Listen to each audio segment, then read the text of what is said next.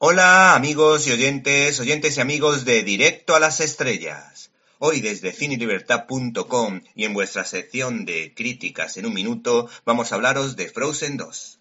Si nuestra Audrey Hepburn viviera, hubiese ampliado su fondo de armario con los trajes de la segunda entrega de Frozen, que desde luego son merecedores de el Oscar al mejor vestuario.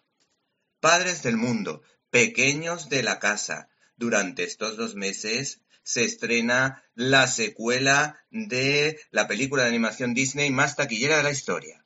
Nos estamos refiriendo a Frozen 2, que tenía una grandísima banda sonora, y todos los que tenemos hijos nos sabemos alguna que otra canción de memoria como el famoso Suéltalo, suéltalo, no lo puedo comprender, o la famosísima Hazme un muñeco de nieve, Venga, vamos a jugar, éramos inseparables. El caso es que llega a la cartelera la segunda entrega de la saga tras una polémica evitada gracias a las firmas y a las presiones de gente que no está dispuesta a que niños tan pequeños tengan que saberse de memoria los postulados de las teorías de género.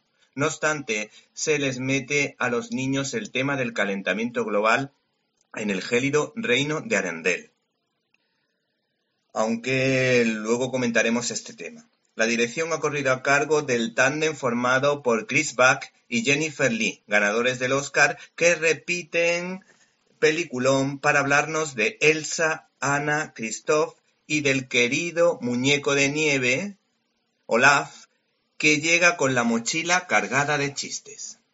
Centrándonos en la crítica en cuestión de esta película, podemos decir que esta producción vuelve a apostar por una fórmula segura que caracteriza a la marca Disney.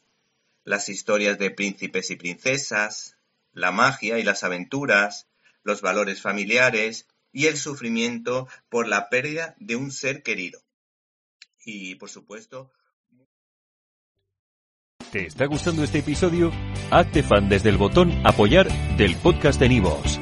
Elige tu aportación y podrás escuchar este y el resto de sus episodios extra. Además, ayudarás a su productor a seguir creando contenido con la misma pasión y dedicación.